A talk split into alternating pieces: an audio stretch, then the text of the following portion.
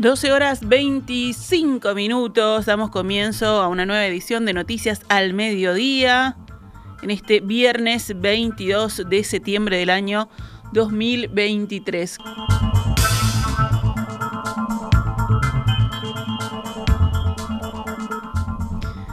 La actriz, locutora, presentadora de televisión y periodista uruguaya Cristina Morán falleció este viernes a los 93 años de edad.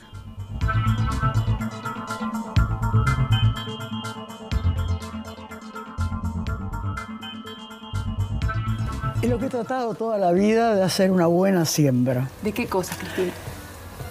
En mi trabajo, primero como mujer, como madre, como ser humano relacionándose con los otros seres humanos, siendo una persona recta,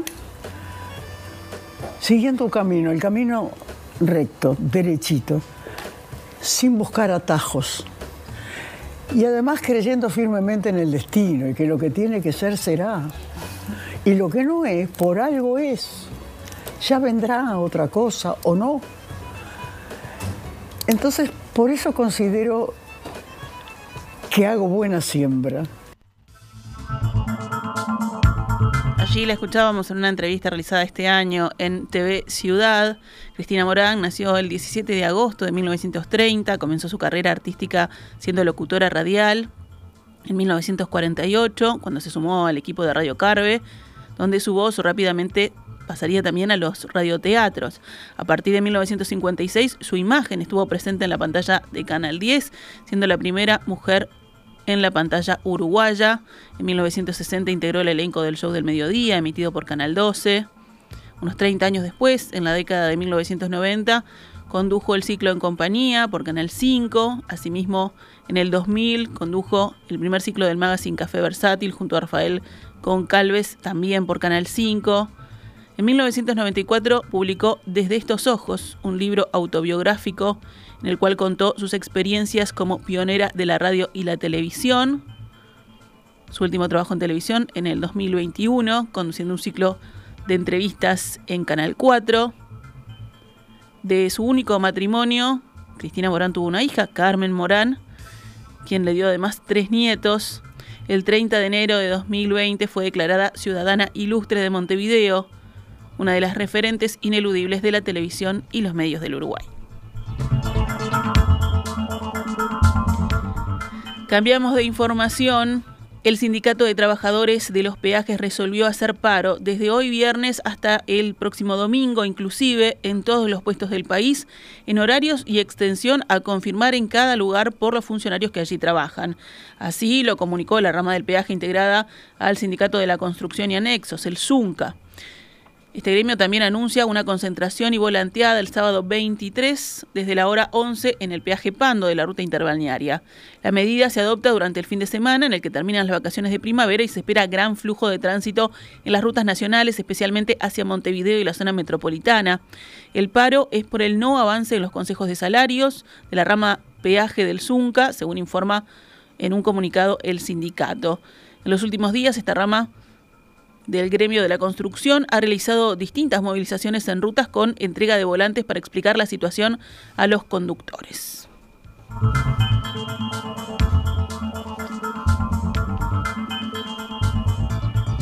La Suprema Corte de Justicia le pidió ayer a la jueza de crimen organizado, Adriana Chamsarian, que en un plazo de 72 horas informe sobre las decisiones que tomó en torno a Miguel Ángel Leal da Costa Porto. Se trata de otro narcotraficante que recibió prisión domiciliaria y se fugó. El caso había sido advertido ayer por el ministro del Interior, Luis Alberto Heber, cuando comentó que se había fugado otro peligroso narcotraficante con prisión domiciliaria y sin tobillera. La Costa Porto fue detenido con 15 kilos de cocaína y en febrero del año pasado fue condenado a cuatro años y seis meses de prisión. 105 días después fue enviado a prisión domiciliaria.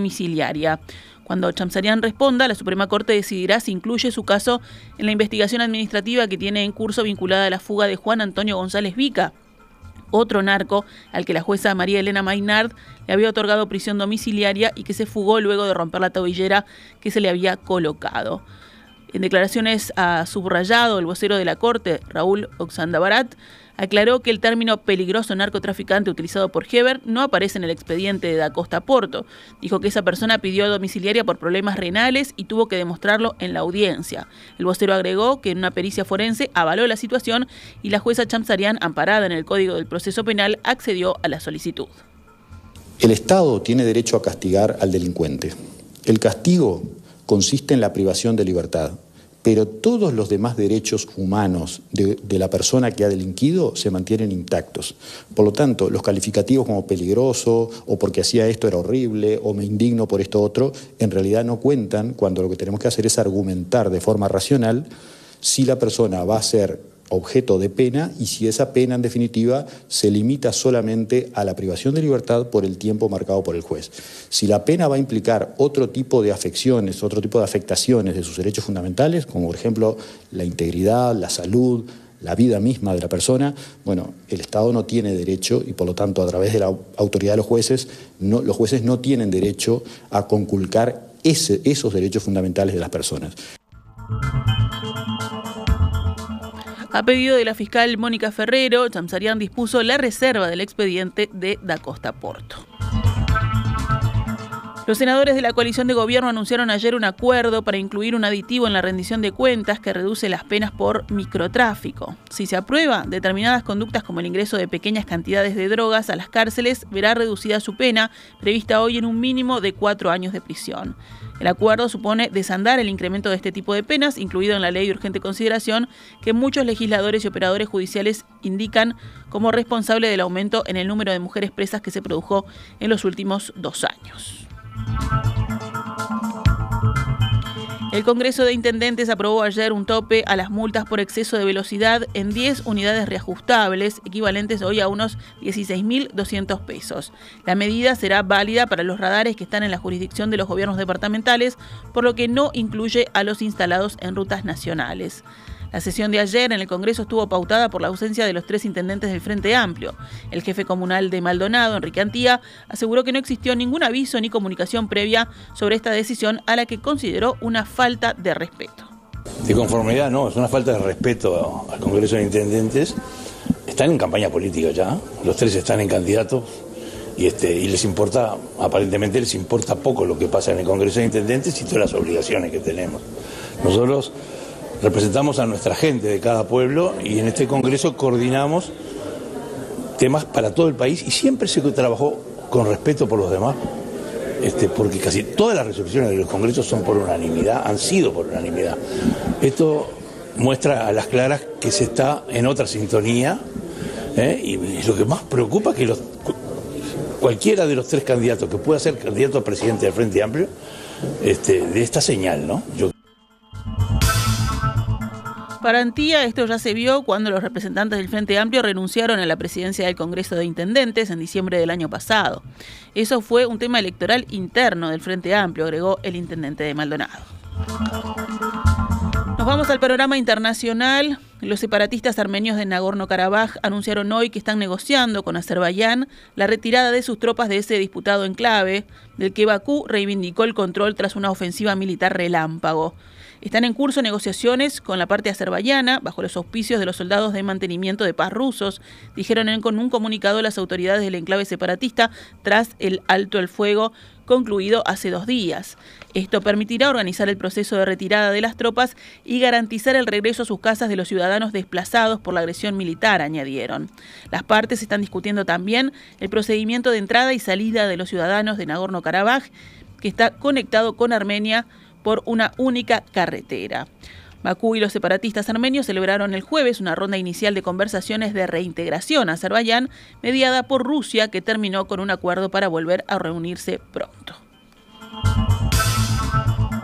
Rusia acusó hoy a Ucrania de lanzar un bombardeo que provocó un incendio y dejó un desaparecido en el cuartel general de la flota rusa en el Mar Negro, atacada en la península de Crimea, un territorio anexado por Moscú que es clave en este conflicto. Esta península ucraniana anexada por Moscú en 2014 y la ciudad de Sebastopol, donde está la flota rusa, son centrales para la operación rusa en Ucrania, ya que permiten aprovisionar a las tropas desplegadas en el sur del país y son una base para lanzar bombardeos con misiles desde el mar. Unas horas después del ataque, el ejército ucraniano reivindicó el éxito de un bombardeo contra el cuartel general de la flota rusa en el Mar Negro. El Papa Francisco llegó hoy a Marsella para alertar del drama que viven los migrantes en el Mediterráneo, en pleno debate en Europa sobre la acogida de refugiados, según consigna hoy la agencia France Press.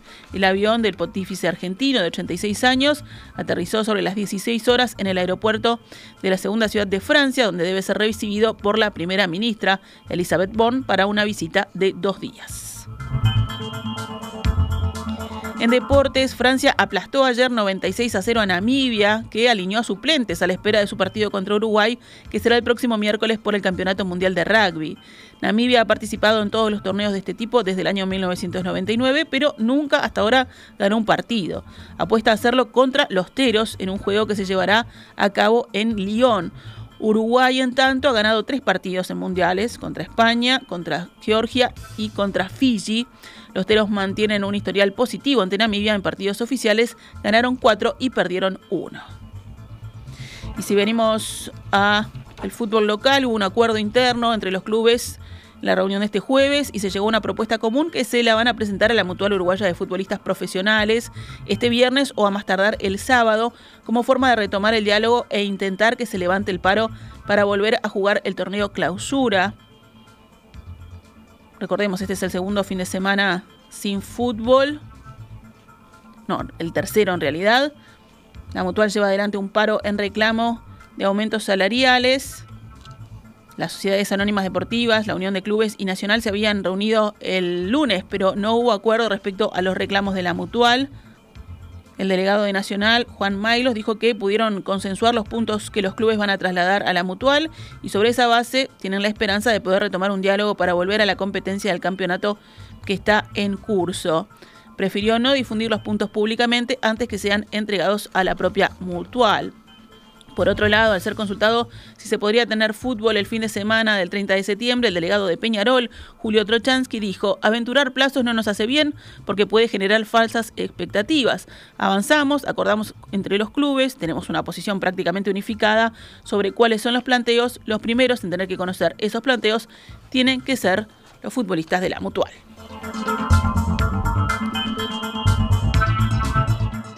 Nos vamos, se viene la conversación con noticias al mediodía. Volvemos el lunes pegaditos en perspectiva. Esta es Radio Mundo 1170 AM. ¡Viva la radio!